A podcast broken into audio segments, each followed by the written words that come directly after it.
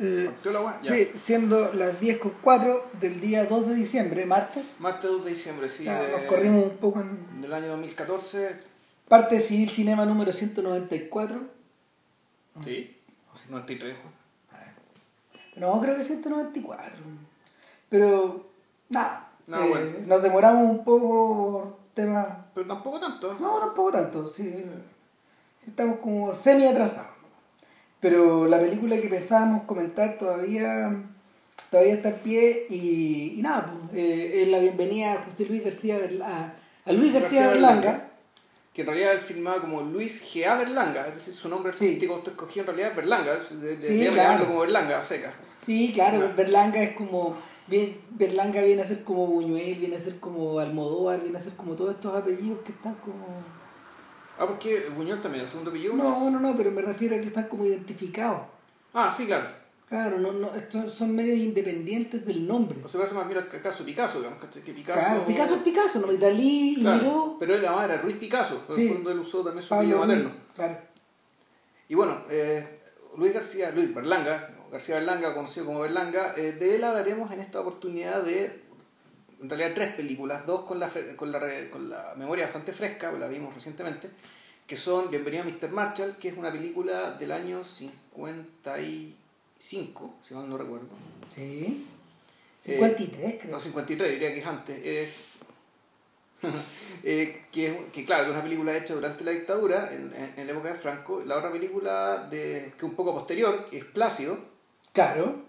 Que la vimos hace tiempo. esa y- la vimos hace harto Y tiempo. JP aprovechó de ver la vaquilla también. Y yo vi La Vaquilla, que es una película eh, que, una, que una película del año 85, es decir, ya, ya en democracia, ya Franco ya ha muerto sus nueve años más o menos. Claro. eh, 11 años, en rigor. Y entonces, bueno, hablaremos de estas tres películas, eh, básicamente para... A ver, bueno, para, para decir uno que el tipo es un crack. Las- Sí. Las películas siguen siendo divertidísimas, eh, muy, muy ágiles, muy rápidas. y en, en- dentro de la tradición del sainete, o sea, de la, la tradición de aquella comedia, que no es necesariamente comedia de equivocaciones, pero es como estas, pero es estas comedias donde importa mucho el vértigo, pero no el vértigo de que pasen cosas muy rápidas, sino como el vértigo de la interacción y el vértigo del cambio de situaciones, el, eh, ese tipo digamos, de que, básicamente termina semejándose a un caos y que es un caos que también es- que es bien entrópico, digamos, es decir, el, el, el sainete, esta como comedia costumbrista, suele, partió, eh, incluso se le, un historiador del urbanismo, José, José Luis Romero, ¿era? o no, no me acuerdo cómo se llama este urbanista, claro, explicaba que est- esta, esta tradición del sainete nace a partir de cierto tipo de construcción social que se produce en que se produce en España y en Europa en general, digamos, donde, donde estas casas donde juntaban y vivían los pobres y compartían un espacio común.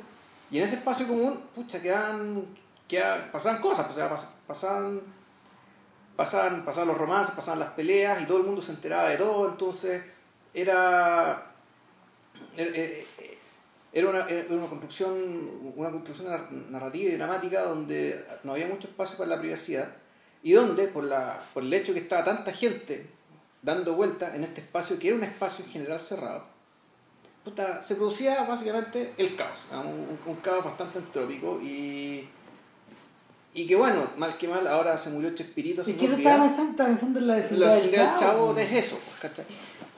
O sea, digamos, la, es la clave pseudo, pseudo naif, ¿cachai? De... Y también pensaba, fíjate que también pensaba a propósito de eso en las novelas de Benito Pérez Galdós, Ya. en, en esa clase de, en esa clase de personajes que también son muy no diré del siglo XIX porque esto es más atrás, más del XVIII, del. XVII, del XVI. Sí, es una, es una cuando uno, cuando uno lee ciertas partes del Quijote, cuando llega a la venta, ponte tú, y aparecen Mm. que, que cuando llega esa alquería que le- este tipo le llama venta, ¿no? Eh, el- aparecen una cantidad de personajes que son casi todos arquetípicos. La señora que lava, la señora que atiende, la señora que cose, la señora, que- la prostituta, de todo, todo lo- Claro, incluso sí, claro, eh, es arquetípico como era la comedia del arte, digamos que está solo que con otro, con, con otro tipo de personaje. Y, y como no sé, pues hasta, hasta, hasta Falstaff era un poco. Es digamos, que eso, de ahí, era un, era un personaje que, que, que se nutre de esta forma bien esta forma de sociabilidad que en el caso de Falstaff digamos, era bastante sórdida, con un nivel de... Eh, la palabra que usamos en Chile, esto es ser confianzudo, digamos, con mucho atrevimiento, con, con mucho respeto por el espacio del otro, con mucho respeto por la dignidad del otro. Eh, en el caso de Falstaff eso está exacerbado. En, el sainete habitual eh, que eso está muy originado por el fondo, pero, pero igual está. Mm. está y aparece. Y vamos a partir con la primera película, Bienvenido a Mr. Marshall. para mí lo, lo más llamativo es que esta película hace muy evidente esta lógica del sainete en el espacio cerrado porque si bien transcurre en un lugar abierto y transcurre en locación, es decir, en un pueblo español que no sé cómo se llamará el pueblo de verdad, digamos, Que, en, que dentro de la ficción se llama Villar del Río.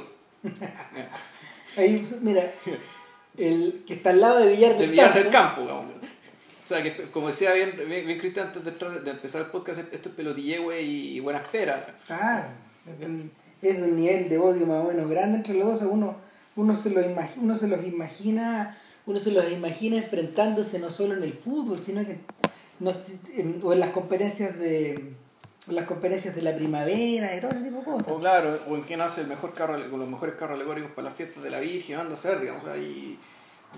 Eh, entonces, este pueblo, y, es una, una gracia de la película que, que hace que, sea tan entretenida, uno, bueno, muy corta, eh, dos, la, ¿cómo decirlo?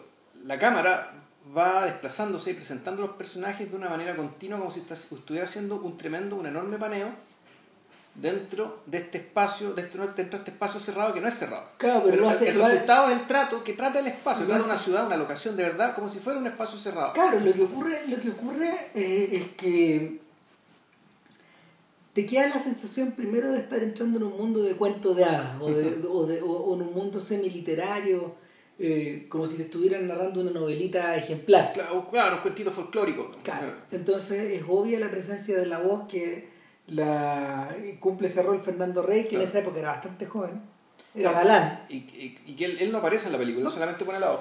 Claro, entonces el, el personaje el personaje nos empieza a presentar los personajes. Esta voz, digamos, el narrador. La voz nos empieza a presentar los personajes.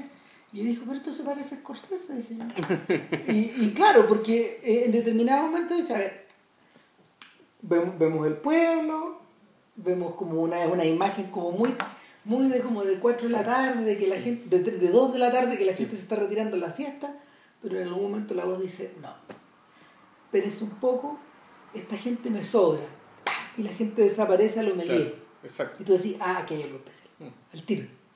Y, y, el pueblo se vacía completo y tú ves el escenario vacío. Claro. Entonces te muestra la plaza, te muestra la fuente, te muestra eh, el, ¿cómo se llama? Te muestra la, eh, la botica, te muestra la oficina del abogado, todos los escenarios vacíos antes de que los personajes aparezcan en escena. Claro y, y el, efecto, el efecto es contagioso porque te va llenando de información.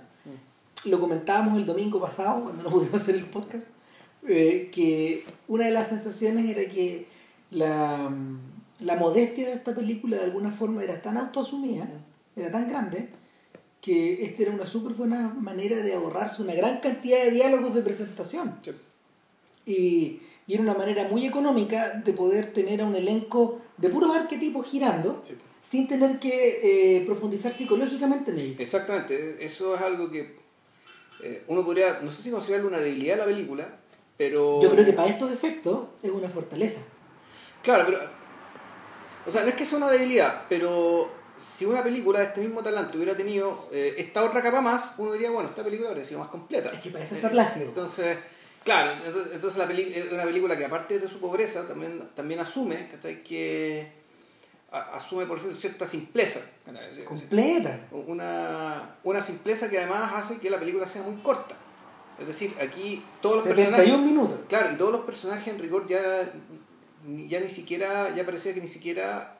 Eh, ni siquiera marca su presencia eh, como personajes por lo que dicen, sino ya más bien por su forma de hablar. Así de, así de situacional es todo esto. Donde todo pasa por la situación y donde uno puede decir que el único personaje, los dos personajes que uno podría decir que, que, el personaje que tiene trasfondo detrás, digamos, eh, es el, el, es el extranjero, digamos, el, el extranjero, el representante de, de una cantante, de la cantante andaluza. Claro, los andaluces son los Claro. personajes que tienen alguna. No, y, el, el Es él, aristócrata. Y el aristócrata. Y el hidalgo. El hidalgo. Claro. El, y el hidalgo que es como, es, en este sentido es, una, es la versión morigerada del enemigo del pueblo, vamos a decir el, el tipo que piensa al revés, que siempre pensó al revés, Exacto. cuando todo el pueblo está empujado y empujado hacia, hacia la ola, digamos, el pensamiento grupal, eh, por, por razones, digamos, bastante espurias. A ver, vamos con la trama. La, O sea, la trama es, mira, la trama es súper sencilla. En el fondo, eh, esta es una película de posguerra, claro, eh, donde, por, en toda Europa está llegando el plan Marshall. claro, Donde y, en todas partes el plan Marshall es visto como, bueno, la- los, los americanos nos vienen a entregar plata para que salgamos de la pobreza. En la película no lo dicen nunca, no lo mencionan nunca, pero en realidad todos sabemos que el plan Marshall era la forma de impedir que la mezcla de cultura más pobreza, digamos, generara más marxismo. tal cual. Que era, digamos, Tal cual. que- que era la situación, de, que era la situación de que, que había quedado Europa entera después de la guerra. O sea, y, y, y, el, y la- lo brillante de la película, la argucia de la película está en contrabandear esa idea, está en, con- está en contrabandear esa idea de izquierda, de, de, de, de hacer una sátira con el plan Claro. Marshall al interior del franquismo. Al interior del franquismo. En la época más dura del Claro, franquismo. Y nunca, nunca mencionando el fantasma, ni el marxismo, ni a la izquierda, ni nada. O sea, eso Nada, es una- nada. es- ese es un ese es el elefante de la, un elefante de la cristalería de la película. ¿Cachai que estamos hablando El de- cadáver putrefacto, digamos, que nadie quiere oler. Ahí está. Eh, exacto, entonces en, en- en el fondo da la impresión de que la vida en este pueblo hubiera continuado como si nada. Sin embargo, ya vamos a indicar Claro. por qué hay, hay indicios de que no. Mm. Eh, entonces, no sé, nada, pues, llega un día, la paz, la paz, de, este, la paz de este pueblo queda perturbada. El, el mismo narrador dice, bueno, y todo sería un, y este sería un día como cualquier otro, salvo por, y la frase queda interrumpida, Claro. y aparecen, aparecen dos motoristas que llevan un auto negro. Claro. Ah, un auto negro, una autoridad. La autoridad, exacto. Y se baja, se baja el diputado en el fondo. El No, delegado, o sea. no, el delegado, que en el fondo es como un intendente, gobernador, Claro. designado por Franco, que no eligió a nadie, eh, Ah. con, un, con un, un séquito de, de, de burócratas como él. Claro, y, que llenaban el auto, digamos, Claro. y, y el delegado, en pocas palabras, se dice, necesito ver al alcalde, pero el alcalde no está. ¿Y quién es el alcalde? Ya lo habían descrito previamente, el alcalde es un señor, Un viejito que tenía mucha plata. es un viejito que es el dueño de la mitad del pueblo. Claro. Es, es dueño de los campos del fondo, Es dueño de algunas, de algunas casas en la ciudad. es dueño, es dueño de la tienda de barrotes.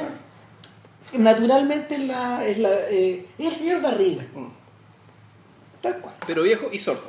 Claro, es viejo y sordo, anda Ah. con la anda con su Con, un cuernito y claro, no, no, no, es como con su con su aparatito Ah, para subirle el volumen, claro. Y, y nada, pues, eh, lo mandan a buscar y antes de eso eh, acuérdense, eh, aparecen unos cabros chicos y, y- un tipo diciéndole y, no se olviden, la cosecha fue mala. Claro. Claro, o sea, O sea, el tema es que cuando Aparecen- sabía que por esa, eh, si esta cuestión el fondo también es muy medieval, porque es como cuando llegaba el recaudador de impuestos ¿cachai? Tal Al, al- al pueblo bueno, en el siglo X o, o- lo que fuera, digamos, y, y ahí le andaban diciendo, no, saben que la cosecha fue mala porque no, no queremos soltar ni uno, ¿cachai? Pues si decimos que no fue bien, nos van a esquilmar. claro. Entonces, en eso estaba el alcalde, digamos que en pleno siglo XX, bueno, ahí lidiando con estos problemas del medioevo, y se resulta que, bueno, lo, lo ese año la cosecha fue buena. había sido buena. Entonces, y en la alcaldía estaban las, las bolsas, conoce la cosecha fue mala, está una bolsa llena de cuestiones. Claro, la alcaldía, la alcaldía está, habían bolsas llenas de semillas Sí. y cosas así, todo mezclado. Y el, el tipo llega y en el fondo le cambia el discurso. Claro. No viene a cobrar. El tipo viene a decir, tenemos que ten- tenemos socios americanos Claro. que vienen con el plan Marshall, Claro. nosotros nos vamos a integrar, eh, tenemos que dar una buena impresión. tenemos que dar una buena impresión. eh, todos los pueblos se están preparando por la venida de, de los de americanos. los americanos. Ustedes tienen que hacer algo. Villar del Campo, Villar del Río, Villar del Río. Villar del Río tiene que hacer algo. Al, minuto después de una hora Villar, del Campo, el viejo estaba con, estaba con el estaba con el cassette puesto. Está cinco minutos en el pueblo y se va. Pero el pueblo se revoluciona. Ahora, esa misma tarde, esa misma tarde llegó al, llega al pueblo, llegan al pueblo dos, dos, ¿cómo se llama? Dos aforín. Unos andaluces. Unos una andaluces. cantante andaluza. Claro, la cantante más famosa de su tierra, Claro. etcétera. Con una orquestilla muy chiquitita y llega el representante amante, eh, ¿qué más era? No sé, productor, Bueno, agente, teníamos, le lo claro. nombraban con un montón de Claro. don no sé cuánto. Y resulta que don no sé cuánto escucha la palabra americano y dice, yo estuve en Boston, yo los puedo ayudar. Y, y, y claro, ahí, Entonces ahí la película, ahí termina el primer acto en el fondo, porque Exacto. aquí empieza, y se corre la cortina prácticamente. claro, se corre la cortina y aquí empieza, bueno, ¿de qué se trata todo esto? Ahora, ahora empieza el, puta, el sainete de verdad que tenéis que construir el pueblo en un escenario completo. Y, y es, es- es más difícil de lo que ellos imaginan en el fondo. Porque, porque el viejo, el viejo, como se llama, trata de pensar, trata de pensar al alcalde y no, no, no llegan a nada con los tipos con los que están, con los que están jugando al póker. O sea, que uno podría, uno podría decir que el consejo municipal, es decir, es como la, son los, los tipos que mandan el pueblo, o tienen alguna influencia, o que pesan algo, están reunidos en una mesa. Y, y resulta que, bueno, yo viendo esa escena y habiendo, haciendo alusiones también, ponte tú, de, de tipo de, oye, pero qué bonita que está la andaluza, vaya para acá, este chiste viene, chiste va. Claro, Entonces, esto se parecía mucho, pero mucho, a la escena del del baile de los bomberos, que cuando los comisarios del partido hacen el concurso de belleza. Claro. O sea, y. y, y- Pero tú, tú decías que Miloš Forman iba más allá. Lo que pasa es que, bueno, esto es una lectura que hacía Zizek, el, en el podcast del que hablamos. Según Zizek, lo que, lo que hacía Milo Forman y por lo que fue tan repudiado, digamos, por el régimen, por lo que finalmente tuvo que irse, era que eh, él lo que hacía era básicamente que decir que el, el, el barro del cual estaba hecho el pueblo, es decir, el sujeto histórico, digamos, de la revolución, era un barro bastante sucio, digamos, y bastante bajo y bastante irredimible. Es lo mismo que decía Milán Kundera en, esa misma época. Y, uno se fue a, Estados Unidos y otro se terminó en, Francia. Claro, el, entonces, el, según, según Zizek, digamos, la, la interpretación de él, para, para los comunistas convencidos, digamos, el pueblo, y el pueblo como fuerza histórica, es decir, dotado de ciertas virtudes y dotado también de ciertas características que lo, hacer, que lo hacen avanzar hacia un estadio superior de civilización, puta, el pueblo, es la figura de pueblo, ¿viste? de esa manera, es una especie de gran otro, es decir, un, una fuerza histórica, digamos, que está por, que está por sobre nosotros como meros humanos, digamos. Y que y ese gran otro era un objeto de veneración y confianza infinita de parte del eh, de, de parte del ideario marxista. Entonces, lo que hizo Forman, digamos, demostrar a, a los ciudadanos comunes y corrientes checos, digamos, con un nivel de miserabilidad importante. O sea, tanto a los comunes corrientes y a los del partido con mayor razón, claro, era, era com- completamente subversivo. El ejercicio acá es prácticamente idéntico, vamos, es decir, la, el- la, la comedia es particularmente, no sé, si- no sé si decir feroz, digamos, que la, tal vez la palabra decir una poco como resignada, digamos, ¿cachai? A- respecto de que, bueno, en realidad la masa del pueblo, en general gente bastante tonta, ¿cachai? Eh, Y sus deseos bastante puriles, ya vamos a llegar Claro, es bastante básico. Cuando hacen, cuando dicen, cuando están haciendo la lista, bueno, vienen los americanos, nos va a repartir tanta plata. ¿Qué quiere cada uno? Y está la lista de un montón de, de gente, digamos, ¿cachai? Y, y- y haciendo la cola. Y españoles de provincia, vamos a decir, esta cuestión media esperpéntica. De- de- de- de- del español, que da la impresión medio malnutrido, embrutecido por el trabajo monótono, ¿cachai? Y, y más físicamente muy feo. Que yo no sé si los españoles, digamos, del día a día en España sean así, digamos, ¿cachai? Pero esto es una imagen que tampoco inventó Berlanga, No, que, no, que también, también, eh, que, que viene mucho antes y que se expresaba en el cine español también. Pero los Santos Inocentes tenía eso. También. Hay un montón de atavismos, de hecho, que están, que están como ligados a, que están como ligados a eso y tienen poco, tienen poco que ver con la. Mira, gente como García Lorca eh, estilizaba eso. ¿cachai? Porque su discurso, su discurso eh, exaltaba los valores que tenía esa gente. Sí. Entonces está mirado al revés. Claro. ¿cachai? Aunque su gente, aunque su gente fuera igual de malnutrida, igual de igual de embrutecida eh, eh, y, y- igual de monocroma en el vestir. ¿Cachai? Entonces, en, en- en ese caso, eh, hay, una, hay una cuestión que sí, y de hecho tengo una- es como para tirar una pregunta al aire, y es, y es que tengo la impresión de que eh, Berlanga no profundiza más en estos, en estos caracteres precisamente para evitar el exceso de caricaturización y el ensañarse con ellos. Claro. Porque en Plácido, en Plácido de hecho hay una diferencia más o menos grande entre los idiotas redomados y la gente que hace sentido. Ya. Y, y, y la voluntad de alguna forma como de, la voluntad de, de hacer que la gente identifique algunos valores con Plá- en el personaje de Plácido eh, manifiesta. Claro. Yo creo que la diferencia ahí es la, en la, en aparición de Rafael Ascona, el, el guionista. El guionista que trabajó con Berlanga en muchas películas, Sí. pero no en esta. O sea, en, en Mr. Marshall no. No, porque en Mr. Marshall hay un viejo conocido del podcast, que es Juan Juan Antonio exacto. Claro, que es como su socio. De hecho, eh, sería, sería, para nosotros sería harto más choro poder conocer esas trastiendas del cine español, porque en realidad eh, la presencia de Bardem, del que nosotros comentamos, la extraordinaria de la muerte de un ciclista, es buena. igual de corta. Sí. Eh, Bardem era un personaje que era clave en esos años, en esos años 50, y otro personaje que también era, que, que también era clave era el señor que fue asistente de dirección de Berlanga y que más tarde produjo películas de Berlanga y que fue el productor de Viridiana, que es Ricardo Muñoz Suárez. Claro, y Mu- Muñoz Suárez era, Muñoz Suárez era un marxista, o sea, no, no, era un, era un comunista, de partido comunista. ¿cachai? ¿Y cómo podía trabajar en España que estaba clandestino? es que hay, una, hay unas historias muy tremendas de Muñoz Suárez, de que hecho el- en la época en que lo andaban buscando estuvo escondido en un estuvo escondido en un closet no sé cuánto tiempo. En un closet.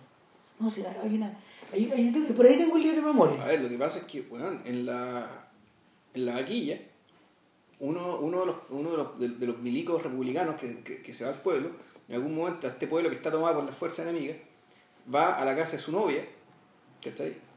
Puta, eh, a- y resulta que su novia tiene al papá escondido, Ya. al otro lado, de, de- de atrás de una muralla, pues, weón. Es que yo me acuerdo de historias de, del 73 así también.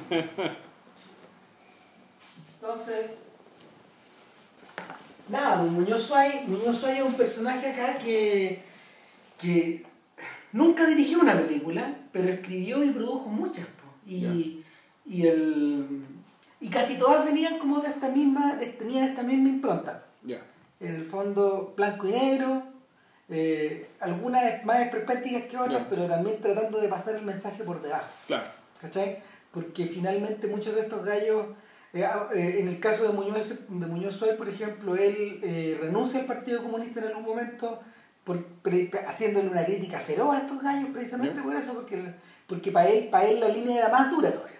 Ya, ah, ¿Cachai? Y sin embargo, sin embargo, el, de una, de- en cierta manera, todos estos, todos estos sujetos eh, fueron capaces, fueron capaces como de, de perdurar dentro del franquismo y, y terminar de florecer en, el- en la democracia. o sea, que es claro, lo que la pasa a Berlanga también. sí, pues, y perdurando, bueno, y yo creo que gracias al éxito también. pues, o es sea, que claro, yo creo que, yo creo que eso los vuelve, en cierta medida eso los vuelve un poco intocables a estos tipos también. O sea, que llega un momento en que el fondo todos saben ¿cachai? lo que tú pensás. Claro. Sea, todos Ya lo saben, lo sospechan, digamos, y, y, oye, no hay mucho que hacer, ¿no? O sea, no que nadie se engañe. Buñuel, Buñuel vuelve a filmar España y no vuelve precisamente porque haya cambiado de idea. po. ¿No? Está, o sea, está peor que nunca eh, para las vistas de estos tipos. Claro, el, el Viridiana es del 60. 60. Claro, y la filmó en España. Sí, Claro, ¿no? Esa- y esa película es tremenda. po. O sea, no hay, ¿cómo se llama? No, eh, está hecha sin piedad esa. Entonces, el... Bueno, de hecho, que, que claro, que llega un momento en que la Viridiana es una cuestión tan terrible, ¿cachai? Que le pega a todo. ¿cachai? Que básicamente uno políticamente podría decir, bueno, en realidad esto no, no- no nos daña a nosotros, lo daña a todos. O sea, le pega, nos pega a nosotros, le pega a la izquierda, le pega, le pega al burgués pensante, le pega a los liberales, esta cuestión le pega, le pega a todo el mundo. mm. Entonces- Esta cuestión es, digamos, ya, ya es nihilismo, digamos, ¿cachai? Llega un momento en que el nihilismo en realidad puta, parece neutro. En ese sentido, eh, Mr. March además docenaba precisamente porque yo creo que estos gallos estaban probando la manita. Ya. Eh, en cierta medida también, el final de ese camino, yo creo que ya es la lengua de las mariposas. ¿cachai? El final de todo ese largo Mm. camino, para poder llegar a esas películas. ¿cachai? Que, que agarran la. que agarran. porque José Luis Cuerda es un personaje que es menor que estos tipos. Ya. ¿cachai? Eh, debe ser 10, 15 años menor. Ya. Entonces, está. gran cineasta, gran película. Lengua de mariposas, tremenda película. Pero no se me ocurriría compararla porque No, po. es, que es Es otra que ya, ya viene, viene de otro mundo. Claro. eh, Es como el, el gesto, el- ese gesto ya es, es un gesto de que ya, examinemos el cuerpo. Eh, Miremos el cuerpo. Exactamente. Porque el, el, el- el gesto de la comedia, de este tipo de comedia, en el fondo ya dado que tapemos con tierra, digamos que tapemos con tierra, tapemos con tierra y, Y, vamos- y sigamos bailando. y sigamos bailando, digamos que y, y si pasamos un gol, digamos bien. Pero claro, el- las películas de cuerda ya son estas películas que ya ha pasado el trauma inicial, ¿cachai? Tú decís, ya, bueno, ahora hay que, hay que pelear contra el olvido y ahora, hay que, ahora hay, que, hay que recordar otras cosas. No hay que recordar solo lo obvio. En el caso, el, porque en el, caso, ¿para qué existe algunas mariposas? Pues básicamente para contarte, bueno, cómo era la convivencia en un pueblo chico, ¿cachai? Cuando la cosa está realmente brava, cuando la cosa se puso mal. Exacto. ¿Y qué- ¿Cómo, cómo era, eso? cómo era la convivencia de verdad en Villar del Río? Claro. No, wea, claro, Claro. En, en la guerra, ¿qué pasó ahí? Sí, porque, porque también corresponde a una época más o menos similar. O sea, ¿qué pasó con la mitad del pueblo que, no aparece, que no aparece en, en Villar del Río? Eh, No. ¿Dónde está? ¿Dónde está el, Y a eso, y a eso porque, porque fíjate que me- yo me puse a mirar a los personajes y en realidad eh, el alcalde se me devuelve como un franquista convencido Sí. por conveniencia, ¿cachai? El cura, o sea, el cura de repente tiene una pesadilla donde lo asan. Hay unos, di- unos diablos, ¿te acordás? Entonces, el, el, el, el, el- el cura, el cura tiene mala conciencia. naturalmente? La tiene, pero la tiene. Poder- poderísima, sí. toda, toda, toda. Entonces, y es muy divertido porque, porque el, se parece un poco al padre Venancio de Condorito, de hecho, se puede. Entonces, el señor como gordito, bien comido. Bueno, aparte de las mariposas de Belle Époque, un poco anterior. Y también se Sí. trata de lo mismo. Sí. Y, y ellos, claro, y ahí usan, la, usan el término Belle Époque para referirse, claro, este es periodo medio inocente antes de que venga la tormenta. Claro. Y, y también un poco sardónicamente diciendo que, bueno, Belle Époque, digamos, la Belle Époque, en, en- en Francia, digamos, un periodo de mucho esplendor, digamos. La Belle Époque española era rasca, pobre, pero bueno, es lo que había. Así como nosotros tuvi- tuvimos nuestra Belle Époque, bueno. Hasta, hasta entre Gobierno Frey y López, bueno. Claro. Entonces, También pobre, rasca, digamos, ¿cachai? Lo que sea, pero bueno, entonces esa es la sensación que te provocaba esta cuestión.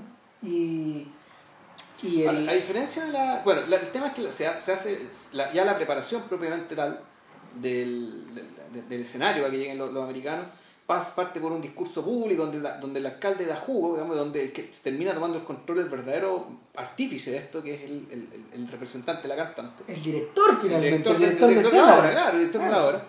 Y mientras que está el personaje del Hidalgo, que es el único, hasta que- no sé si por, la, por, la, sí, por las razones correctas, en el fondo, el, el Hidalgo está puesto ahí como la voz del sentido común. Un señor regresivo total, pues, lo, lo, lo describen como. Lo describen, o sea, el- Mira, si el fondo es, es- es lo que hace Armando Uribe ahora. claro, él es el Hidalgo. Ar- Armando Uribe es el Hidalgo, es un señor de, de familia antigua, muy aristocrática, qué sé yo. Eh, eh, y que básicamente ha- habla desde fuera del frenesí del dinero, y, y el frenesí de que te regalen algo, porque en último término, ¿cachai?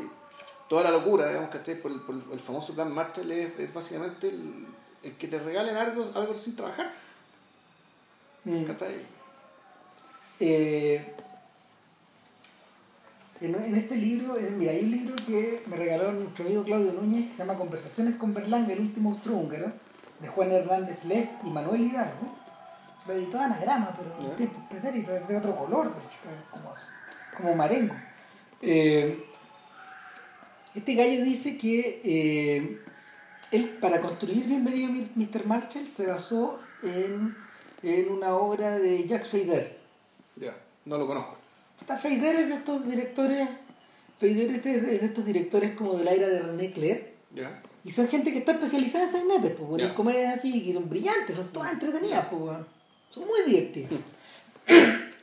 Pero por otro lado, a estos gallos le preguntan por la influencia de otras cosas. Y él dice, le preguntan, por ejemplo, si la, el gallo, estos gallos dicen, ¿sabes que la secuencia de los, de, de los, de los sombreros, cuando el cuando el, el, el andaluz le empieza a decir, no, lo que pasa, lo que pasa es que aquí ustedes tienen que ser atractivos. Esta gente se viste de una forma muy fea, se viste de una forma muy, Muy fome. muy fome. Entonces, cambiemos esto.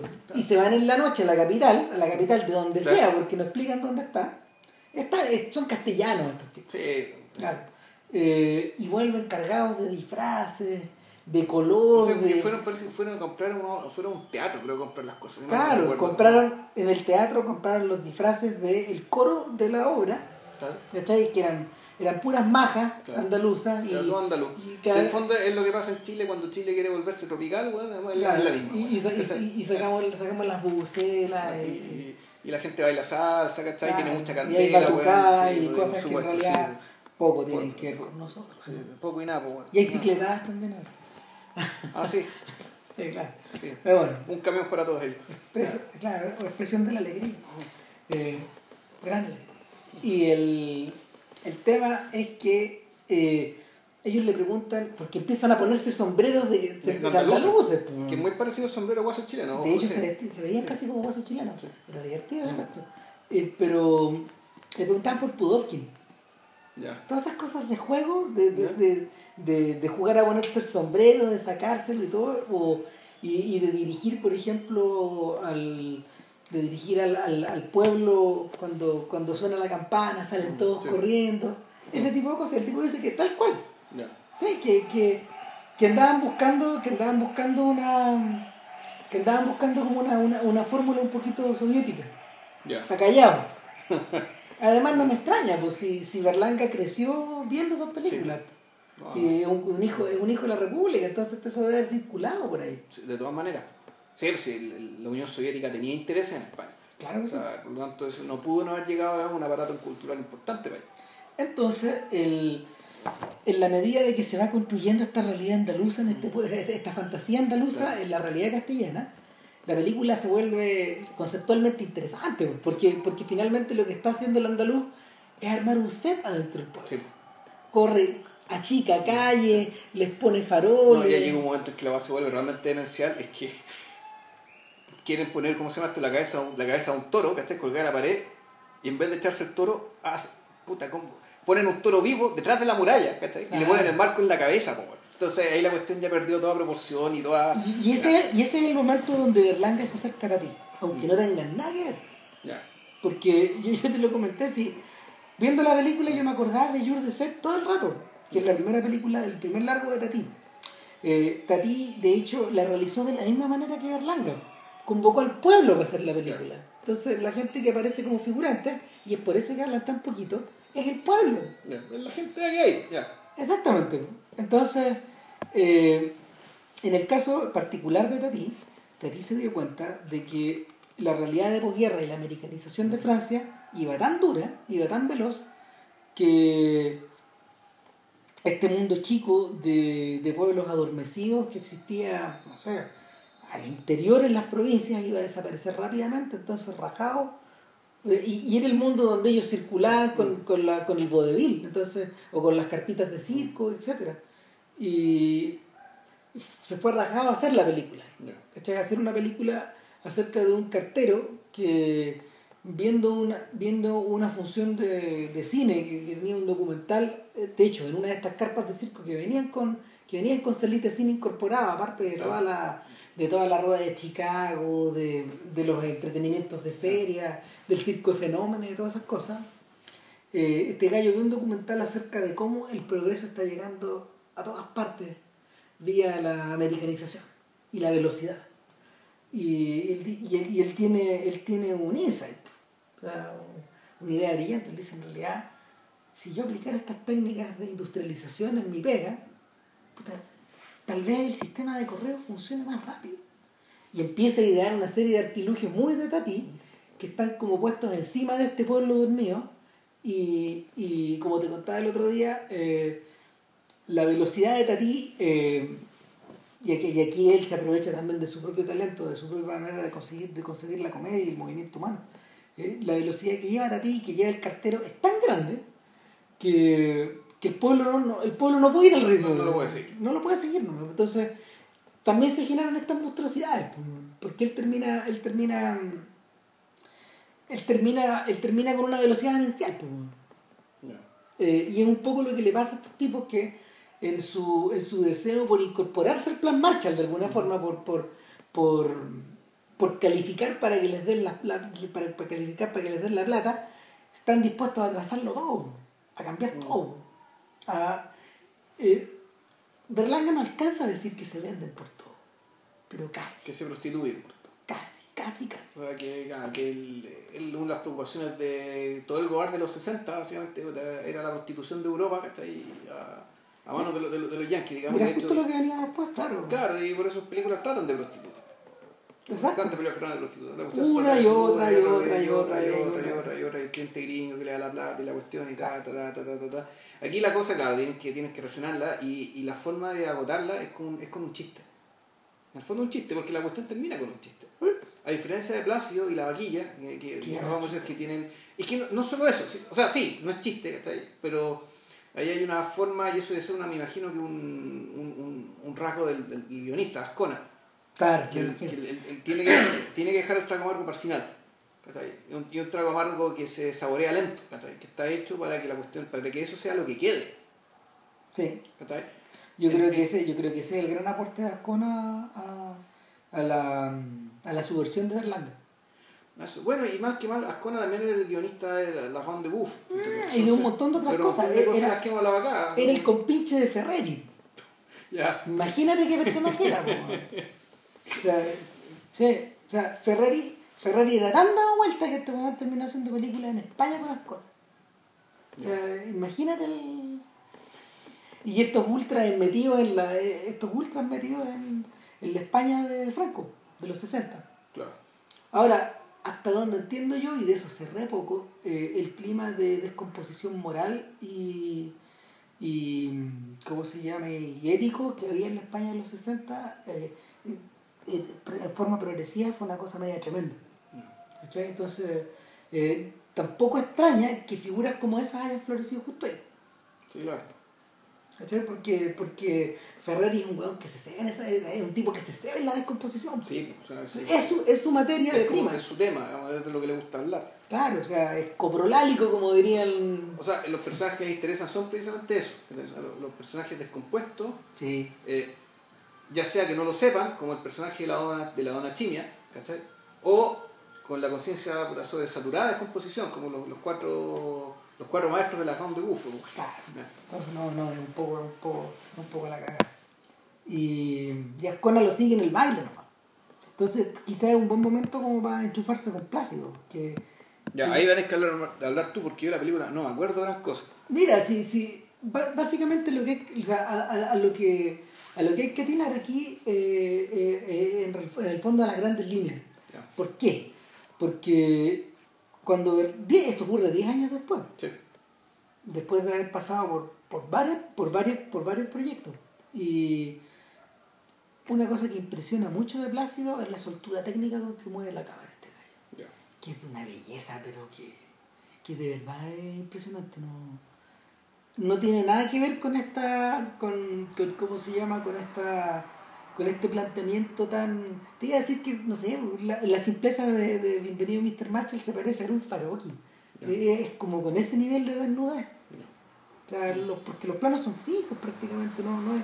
No, pero también había harto. Sí. había- había- la cámara se mueve y justo hacía el corte y la cámara seguía moviéndose en escena siguiente. Entonces tú decís, Pero- por eso decía la idea del paneo. Pero, lo del- que- y, pero donde, él montaba, eh, que era una, era una era como se llama una cita del cine clásico, me acordé del Ciudadano Kane y de otras películas similares, era donde un- eh, era, era, era recurriendo por ejemplo a que un personaje completaba la frase anterior Claro, otro. sí. El encarga- un encargamiento, en el fondo, o algo parecido. Eh, Claro, No. y, eso te iba dando una, eso te iba dando una especie como de ritmo pendular.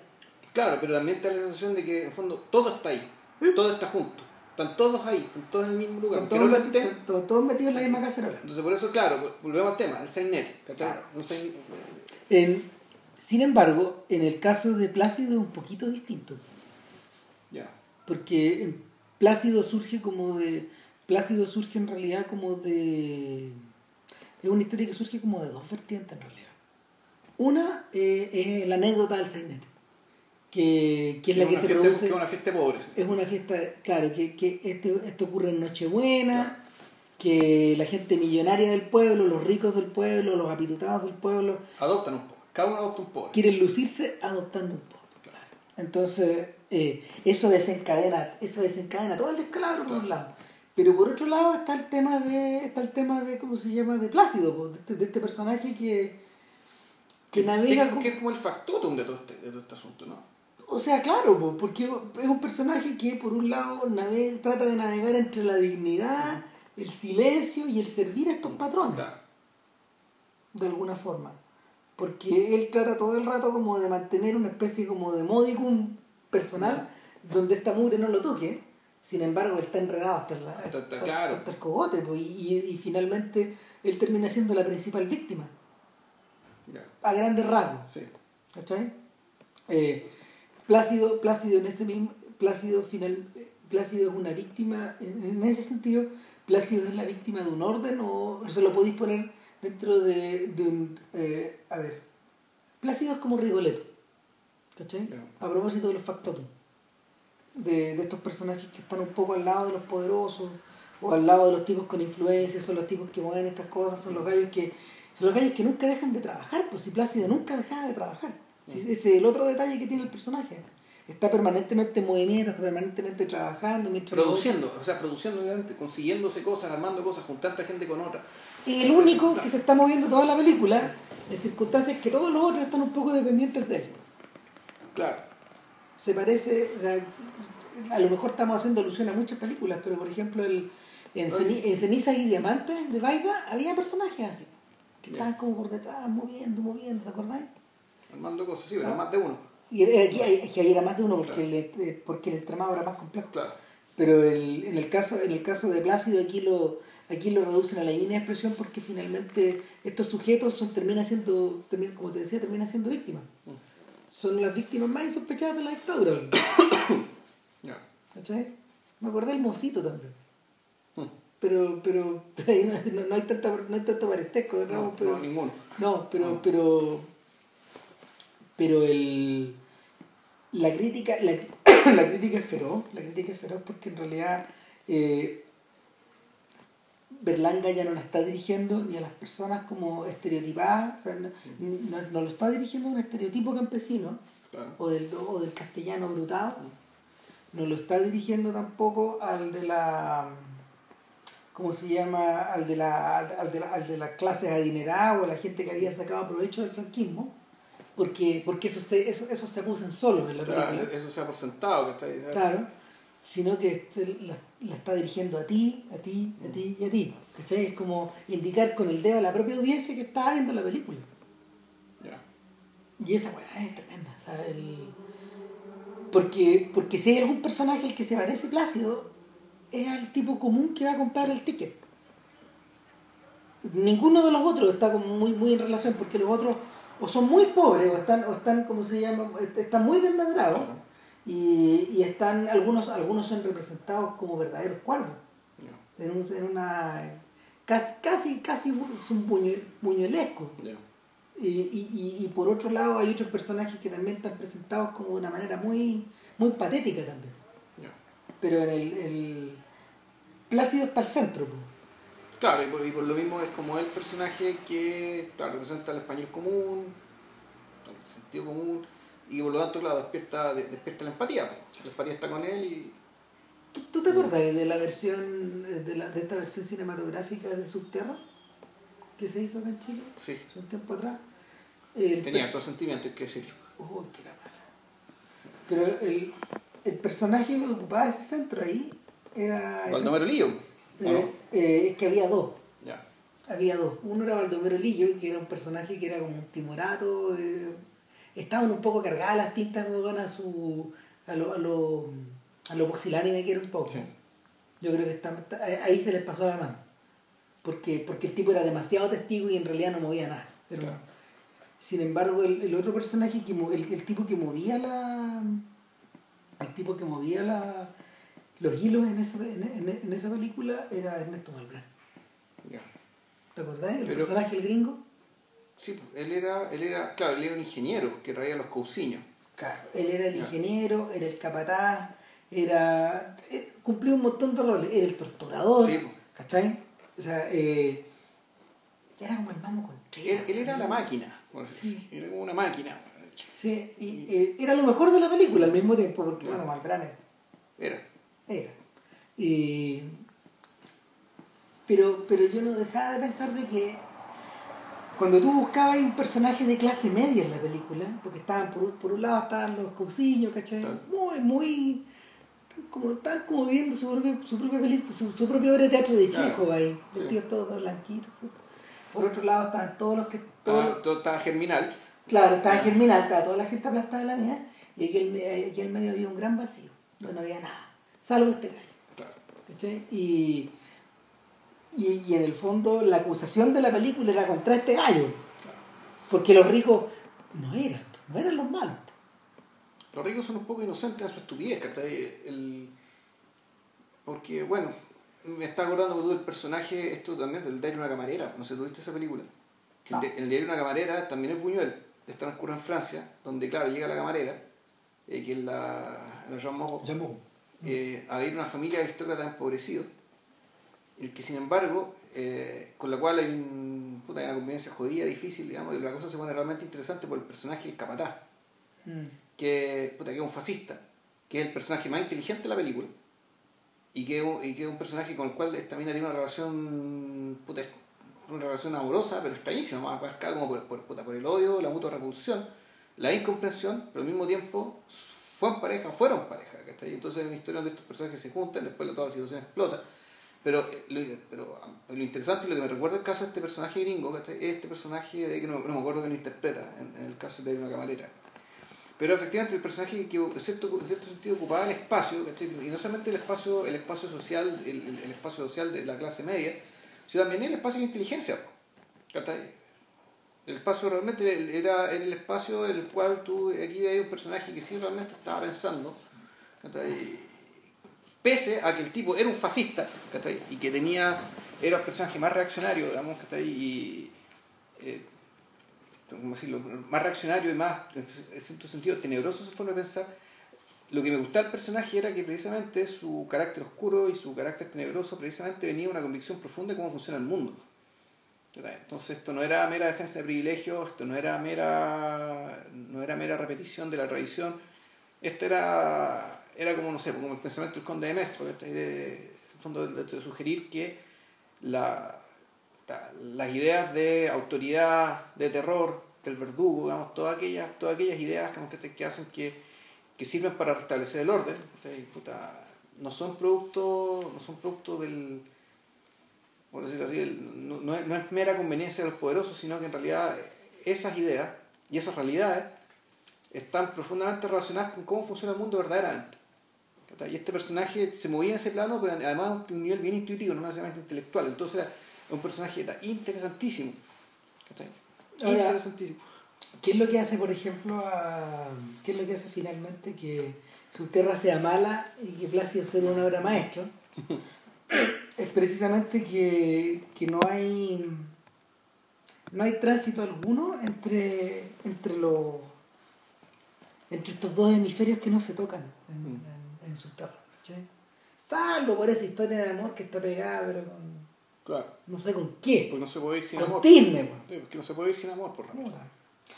pero pero el Y claro, es que además la película se convierte en, en algún momento esa película se convierte en telenovela. En el más sentido, digamos. O sea, tú decís, bueno, esto, esto es un recurso, esto no es cine, esto está, esto está, está puesto a sacar la tele. Sí, sí. Yo creo que habla un poco de la telenovela concertacionista también, de la forma en que estos, estos tipos se estaban viendo a principios de, de la década pasada. Ya. Claro, como, como, eh, con una con una visión con una visión bien bosquejada, bien, bien como dibu- dibujadita como a la rápida, ¿cachai? En cambio en Plácido lo que ocurre es que el, el personaje eh, el personaje tiene motivaciones muy simples, ¿pues ¿te acordáis que lo que él quiere pagar es su camión?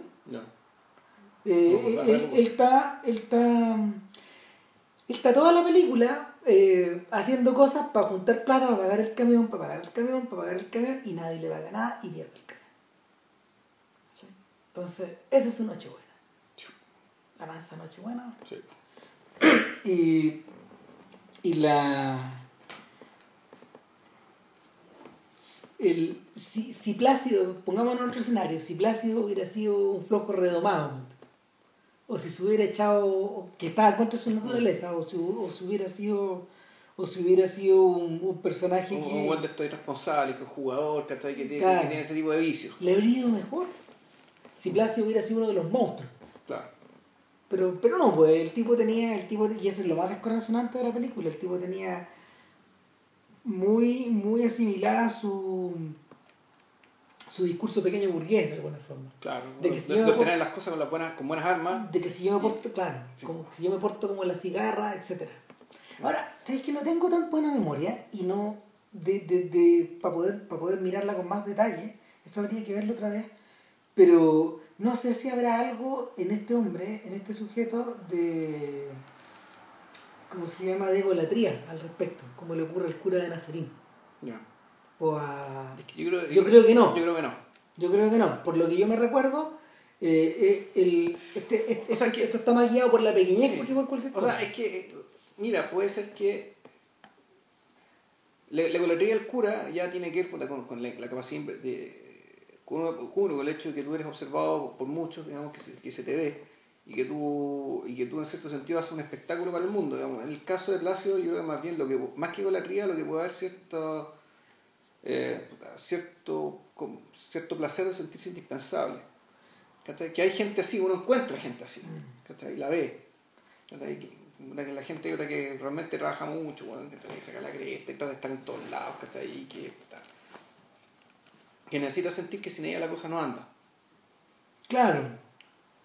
Es un poco, es un poco lo que pasa con, con Mastroianni también en la Dolce Vita. Y por, de hecho, si te das cuenta, estamos mencionando películas que son todas de la misma época. Más o menos. sí. Van todas girando en torno un poco a esta. en- en- van todas girando un poco en torno a esta falacia de la. a esta falacia del buen vivir dentro de. del, del buen vivir, si es que trabajáis, si es que Claro. te pegáis las reglas, si es que. si es que pagáis tus cuentas, si es que haces todas las. si es que si. Si es que haces todo lo que se. todo lo que al, todo lo que al. al ciudadano medio se le pide. Claro. O sea, y, y eso, eso, eso es lo que se quiebra después. No sé cómo, no sé cómo ocurre en la vaquilla con esa mirada hacia atrás que, que hace. Puta, bueno, es que la vaquilla. eh, a ver, de partida la vaquilla. la vaquilla parte con un tremendo plano, se- con un tremendo plano secuencia. La cámara corre, corre, corre, corre una rinchera y la va siguiendo. En ese sentido se parece mucho al comienzo de canal. Ya. El comienzo de canal, ¿te acordás que empezaba Sí. y ya, pero puta, el canal que era. que el canal tenía un registro y la vaquilla tiene otro. Claro. Entonces, el, la vaquilla parte con esta con una, una, una tremenda un paneo en las líneas, en una trinchera, en las líneas republicanas, estamos en el lado republicano, y donde puta te muestran parte, te empieza mostrando parte de la cotidianidad y cómo es la relación con los buenos de la trinchera del frente. De los nacionales. Y con los buenos de la trinchera del frente, por alguna razón, el frente está detenido, no se, han pegado un tiro como en cinco meses. No han disparado nada, están ahí. Un bueno a un lado, un bueno al otro. Y cada cierto tiempo un, un, un, sargento y un soldado de un lado y un sargento y soldado del otro van, se meten al medio, del medio del terreno de la que está ahí, y puta, intercambian, unos tienen papelillo y otros tienen tabaco. Entonces, para que todos, para que todos puedan fumar, los, que tienen tabaco le pasan un cacho de tabaco a los otros, y los que tienen papelito le pasan el papelito a los otros para que los otros, se hagan cigarrillos. Entonces, puta, aquí es como. Tenía este, este, este mini mercado. Y así se han mantenido por harto tiempo hasta que puta, se enteran de que en el pueblo, que está cerca de la rinchera, que el pueblo, que está, que el pueblo estaba bajo el poder de los nacionales, ¿cachai? De, de los fascistas, eh, puta, se va a hacer una, se va a hacer una tremenda fiesta con todo lo que sé yo, y que el, y que el aristócrata del pueblo va a regalar jamón, comida, qué sé yo, ¿cachai? Porque puta, para alentar a las fuerzas nacionales, en cambio, ¿cachai? los republicanos no tienen Nada. nada. Pero nada, güey. Y esa básicamente es la situación de la izquierda y la derecha, digamos, en todo este tiempo. En una institución de educación superior que no voy a mencionar, la, por ejemplo, cuando un grupo, un grupo de cabros son muy inquietos, ¿cachai? Y, y- tienen dote de liderazgo y quieren, quieren subvertir las cosas, ¿qué hacen en esta institución? Bueno, le ofrecen, ¿cómo llama? le ofrecen una salita, coma, bien, bien calentita para que se reúnan, le ofrecen galletas, jugo, qué sé yo, y los meten a la, a la, a la, como a la academia de liderazgo, a la red de voluntarios de esta institución para que en vez de estar subvirtiendo afuera, ¿cachai? Puta, hagan cosas interesantes, pero adentro, ¿cachai? Auspiciados por, por decirlo así. Entonces, puta, ¿qué- qué hay de encontrar? O sea, el entusiasmo por un lado, ¿cachai? Y rápidamente, el, eh, eh, rápidamente ese, ese entusiasmo puta, es cooptado por los recursos, digamos, del enemigo. Bueno, aquí lo que pasa es que... el- La energía vital también. Eh, entonces, bueno, los soldados republicanos dicen, ya, puta, aquí hay que leer la moral de las tropas, no puede ser que estos buenos tengan, que, que, que, los fascistas van a tener la, la, la, tremenda novillada, ¿cachai? Entonces, ¿qué tenemos que hacer? Tenemos que infiltrar la línea enemiga y matar al toro. Uh, ¿Cachai? Matar al toro. Ir, matar al toro y volver. Entonces, la película empieza ya. Eso era un acto de heroísmo supremo. para, estos efectos, y al mismo tiempo ridículo. Es una versión ninja, porque claro, el, el, el, el, factotum, el que hace la, la vez de factotum en esto, es un personaje de, de, un actor que se llama Alfredo Landa, que es de los Santos ah. Inocentes, un señor que tiene una cara de español y de, y de campesino español. Eh, tremenda. y, y, por lo menos tiene, una cara tan característica que ya también pasa lo mismo, uno lo ve y ya te da risa. Ah. tiene ese efecto de que tú lo ves y te da risa. Y que es un personaje muy vivaz. Y él es un sargento, tiene algún tipo de don de mando, digamos, ¿cachai? Pero tiene un grado subordinado dentro de todo esto. Y sucede que, bueno, eh, él le da la idea al teniente. Eh, el teniente, que es un tipo que había, había sido peluquero, que tiene don de mando y todo el cuento, y parece tener algo, parece más o menos despierto, empieza a reclutar a, a, los soldados ya, no en la trinchera, sino en la base, que es una ciudad que está derruida, donde no hay nada. Y donde ya la, la, miseria, digamos, la que viven los republicanos, digamos, y la miseria de la izquierda, en el fondo, es que cuando llegan unos, llegan unos tanquistas rusos, y empieza a preguntar algo en ruso, y el, y el, teniente empieza a dar instrucciones que es para allá, que es para acá, y, el, y, nuestro amigo Alfredo Landa, que no me acuerdo el nombre del personaje, le empieza a decir, no, no, no, no, mi teniente, si están hablando de otra cosa, y empieza a hacer el gesto característico del acto sexual. Exactamente, y los rusos dicen, sí, sí, sí, sí, eso, eso. Y ahí les cuenta cuál es la verdad. No, bueno, aquí no hay mujeres, lo único que hay es la masturbación o meterse con el travesti, que además no, no, nos borda los uniformes. En cambio, efectivamente, en el pueblo republicano hay mujeres, pues, pero el pueblo, el pueblo de los fascistas hay mujeres, prostitutas y de todo. Entonces, Ah, pero, pero, pero entonces eso es tierra de promisión, pues. Claro, el cuerno de la abundancia. Puta, sí, pues.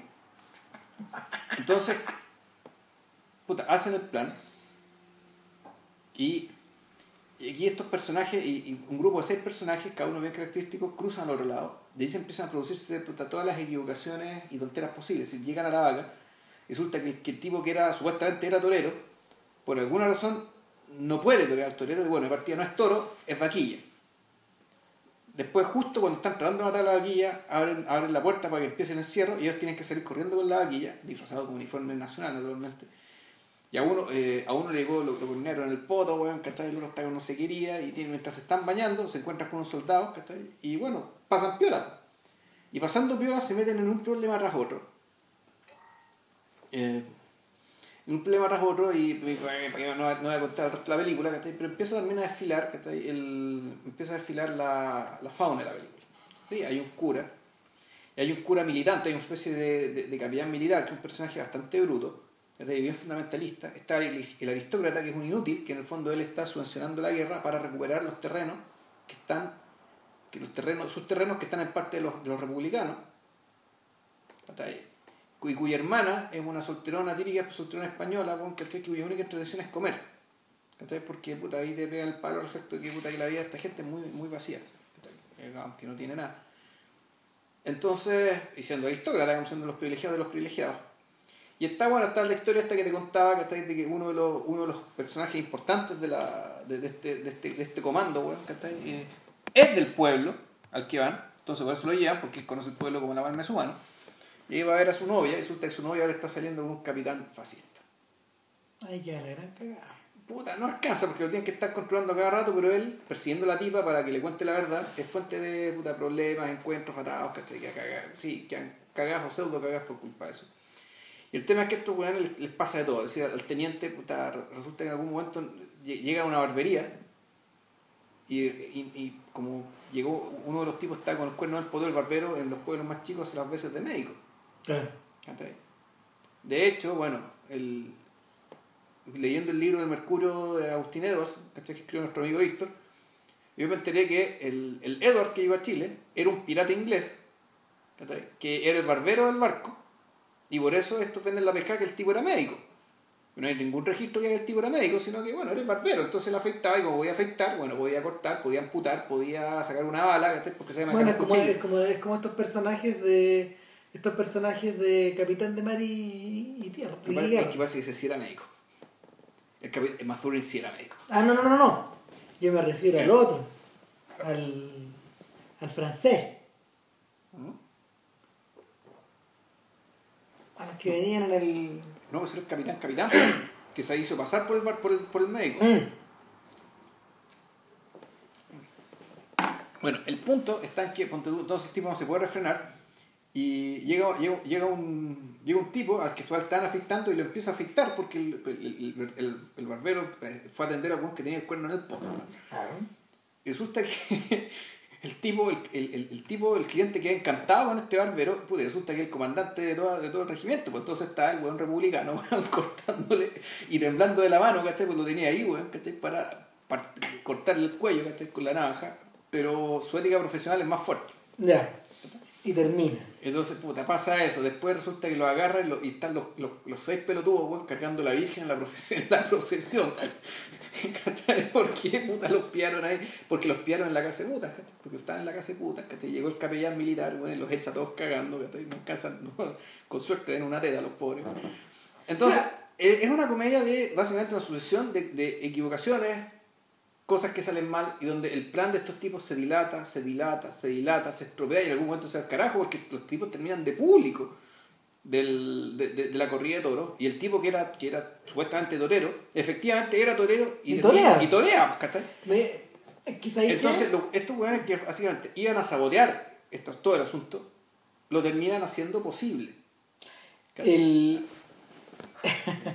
lo que, a, pro- a propósito de lo mismo, me da la sensación cuando tú lo describías que en el fondo el, la, tragedia, la tragedia que está al interior de esa comedia aparentemente es la de que este pueblo es igual, ¿cachai? De que ellos puestos en esta situación actuarían Harían lo mismo. harían lo mismo, ¿cachai? Pero, pero que, la, que la, la separación es la, la separación es la trágica y el idiota. Puta, claro, el- el- el- de la película al final se llama La Vaquilla porque llega un momento en que la película se vuelve metafísica y la película termina con la vaquilla dando vueltas, ¿cachai? El, justo en el terreno llano, donde está el torero, re- el torero republicano y el torero fascista, digamos, ¿cachai? Y tratando de pelearse en ese cae con la vaquilla, la vaquilla cae muerta ahí. ¿Cachai? Eh, España. Entonces, y ahí, ahí- y ahí empieza el gesto ascona, que en el fondo es meter una canción, una letrilla, ¿cachai? En el fondo que te dicen todo lo que usted ha visto, parece comedia, pero en realidad, puta, una tragedia, bueno, horrorosa, y que no le vamos, y, y después te muestra la vaquilla ya pudriéndose, ¿cachai? De- así, te muestra la vaquilla pudriéndose, entonces la película además cambia de registro, ¿cachai? Ya, al principio te muestran cosas no muy bonitas, pero divertidas. Divertida. y de repente te dejan eso. ¿cachai? Y al igual que en Plácido, que también la, la, la película termina con una letrilla, con una canción cantada por una viejecita. Y que dejó la cagada. La canción. Mm. La canción dejó la cagada, la iglesia protestó. Ya. Pero Ascona se defendió diciendo, no, si esta canción es de ustedes. Ustedes la escribieron, es de verdad. No la escribí yo. Hey, La letrilla esa es de verdad. Es, Es de antigua verdad. nomás. Claro, una letrilla antigua. Tenía toda la pinta de hacer estas canciones de. Claro. Bueno, más de hecho, el gato cuando vimos Plácido, ¿cachai? uno se acordó de un. Yo, yo por esos días al gato le había pasado el romancero español de Joaquín Díaz. ¿Dónde? En el romancero español había una canción precisamente que se trataba del Jesucristo vestido de pobre. Que parece ser que una, que, que una canción que básicamente te dice que por el mundo anda Jesucristo disfrazado de pobre. Entonces, en la medida que tú trates bien a los pobres, te- vas a ganar el cielo porque has tratado bien a Jesucristo. Claro. Entonces, claro, la, la fiesta de pobres ¿cachai? que te contaba, que te, que, que- que te contaban en Plácido, digamos, está- debe tener relación con esa tradición. Con el hecho de que tú estás un poco ligado, al menos en Nochebuena, por último, ¿cachai? Puta, a tratar a un pobre, a poner el mejor mantel en tu casa, ¿cachai? a tratarlo como si fuera puta, la visita más importante del mundo. ¿cachai? Puta, porque es Cristo. ¿cachai? Y de hecho, es la visita más importante del mundo dentro de la creencia. Y en el caso de la vaquilla, el- la verdadera tragedia, claro, tú decís tú, efectivamente los tipos van, se infiltran, de partida no pueden pasar más piola porque son todos iguales, No, no, hay, no hay diferencia alguna, hablan lo mismo. Hablan lo mismo. Y, y- y- Hay un tipo del pueblo. Claro. y- Ah. Y cuando va a las caseputas, el, el tipo, el, el personaje de Landa dice, bueno, aquí aquí tú serás fascista, nosotros somos republicanos, pero ahora ponerlo en caliente, ¿cachai? Que somos todos iguales. Porque, mira, volviendo hacia atrás, volviendo bien hacia atrás eh, y pensando, por ejemplo, en el espíritu de la colmena y en la comparación que, que Víctor Erice hace con hace del, del republicano, del republicano fondeado que está ahí en el, en el, en esta, en el, Que en el fondo está relegado. en ¿no? este caserío, claro. No, en el escondido. ¿Te acordás que este tipo que llega y se esconde? Ah, que se esconden, no el papá, No que el papá, es un no. republicano relegado también. No, es el relegado, claro. Claro. es- eh, ese tipo está con las manos atadas. Eh, él, él vive en el pasado de alguna forma. Claro. Durante todo el rato vive adentro de la colmena. Claro, él, él todavía está conversando con un amuno. Claro. No, no, yo me refiero al tipo que se esconde y, y la y que el, el personaje de Ana Torren, la niñita, Niñita. eh, se encuentra con él de la forma, de la misma forma en que el niño, la- en que la niña se encuentra con Frankenstein en la película. Sí. Y, y el, en, el- en, en ese momento el, el republicano se convierte tan en el otro que es una persona que es casi un fantasma. Es casi un fantasma, es casi una ilusión, es casi, es casi como una, una memoria infantil que se disuelve. Y esa está- es- es- es- es- eso apunta como al lado, al lado contrario y... y- y- Bueno, es que es una película de mucho, de mucho antes, es una película Claro. de la época que se estaba acabando, Y se el estaba efecto acabando el es tremendo, franquismo. claro. Claro, el, el efecto es que es el de la descomposición. o sea, más que, más que eso, más, uno podría decir este el efecto de la, el efecto de la supresión física y espiritual que de la mitad de un país. Exactamente. Eh, Eso es lo que hizo el, fran- el franquismo.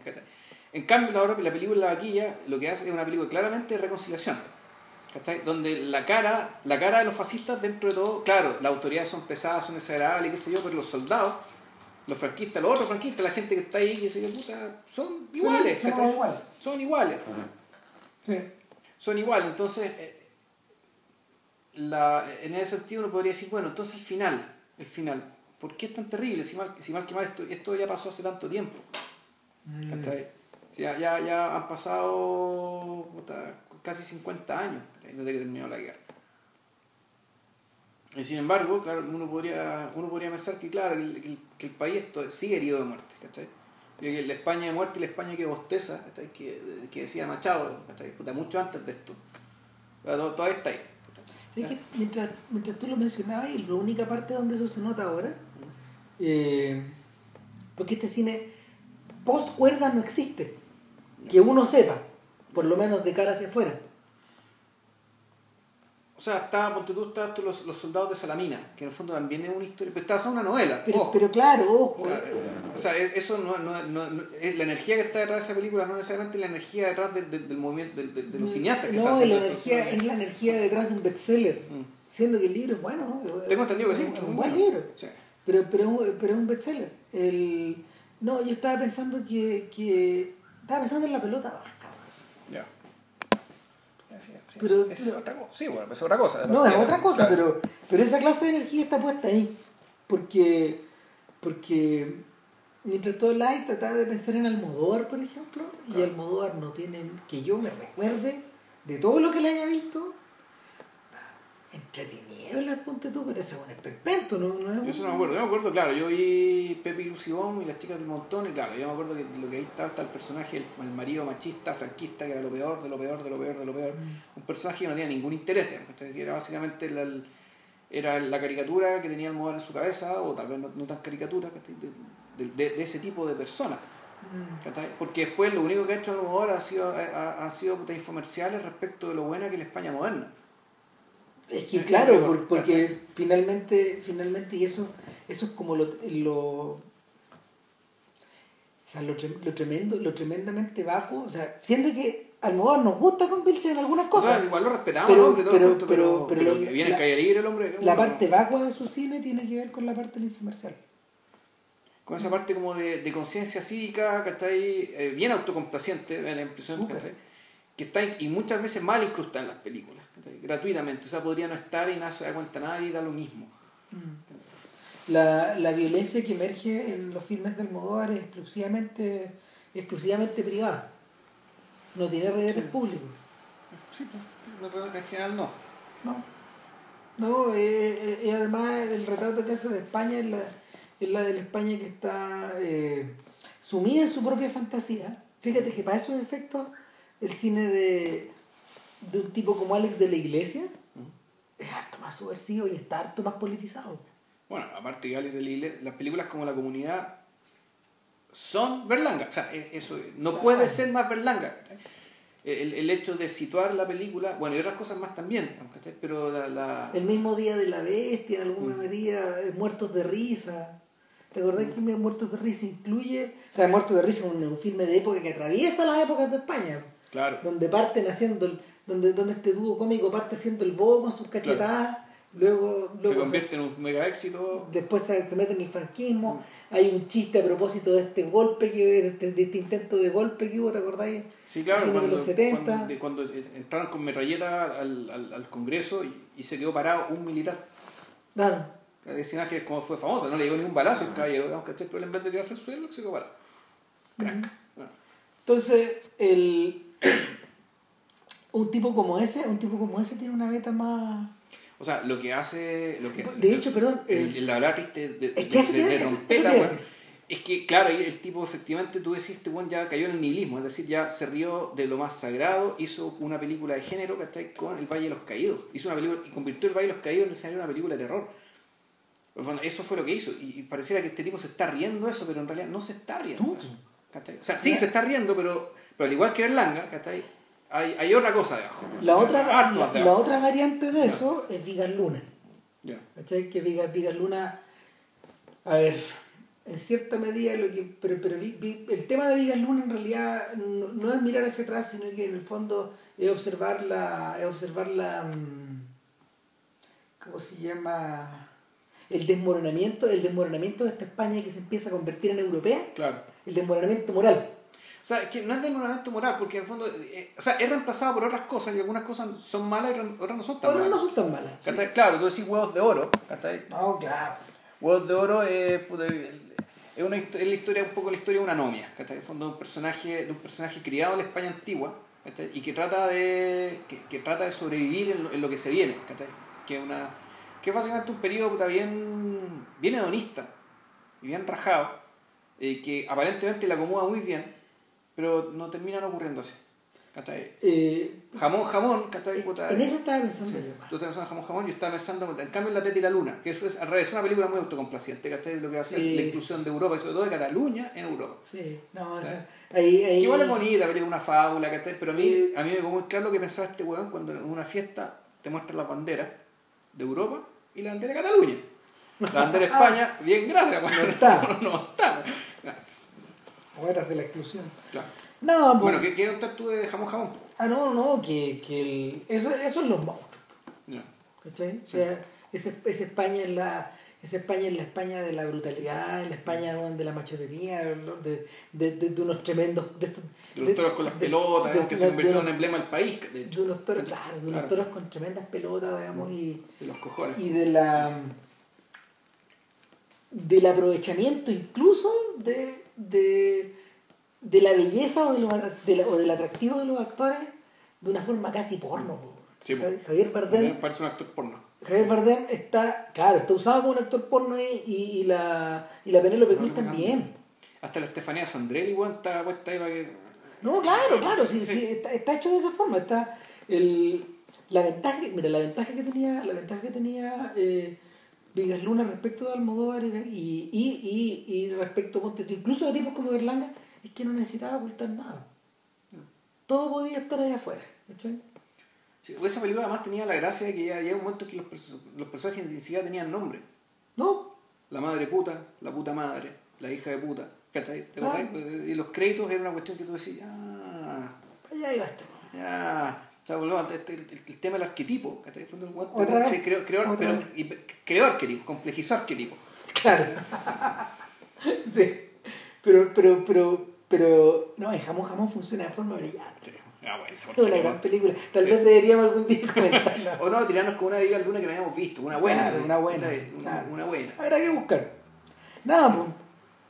No, pues, eh, Eh. bueno, hoy después de este recorrido por el cine español y, Sí. y nos queda por ver, ¿ah? y nos queda por hablar, sí. Pero tú- efectivamente tú mencionaste a este muñeco, a- al vasco este, pues, ¿cómo se llama? Medem. Medem, claro. No, tenemos la deuda con Medem, tenemos la deuda con... Con el primer Medem, ¿se entiende? Claro, claro, tenemos la deuda con Saura, obviamente. Ahí tenemos, ahí tenemos una discusión sobre cómo lo vamos a abordar. Pero... Claro, lo que pasa es que yo quiero... A mí me gustaría en algún momento hablar de las películas musicales de Saura. Claro, Que y, eso, eso es un género, digamos. que claro, y a mí también me gustaría No te quería acuerdo. en algún momento Claro. de las películas juveniles de Saura. Pero yo creo que se pueden hacer los dos. Se a hacer uno y otro. Claro, Pero que, bueno. Nada, No, eso fue nuestro podcast de Berlanga. Para la próxima semana no tenemos idea de qué mierda vamos a hablar. una de las posibilidades era Sé que hablar de probablemente esta próxima semana no se pueda, tiene que ser para la Sí, pero, puede ser, no sé, Mike Nichols. Que tú. se, que se ve la noche Ramón. Oh, Con la bueno, a mí también. eh. Es el fin de año, chicos. Ya, nos vemos. Y eso es el trabajo. Sí, claro. Que estén bien. Chau, chau.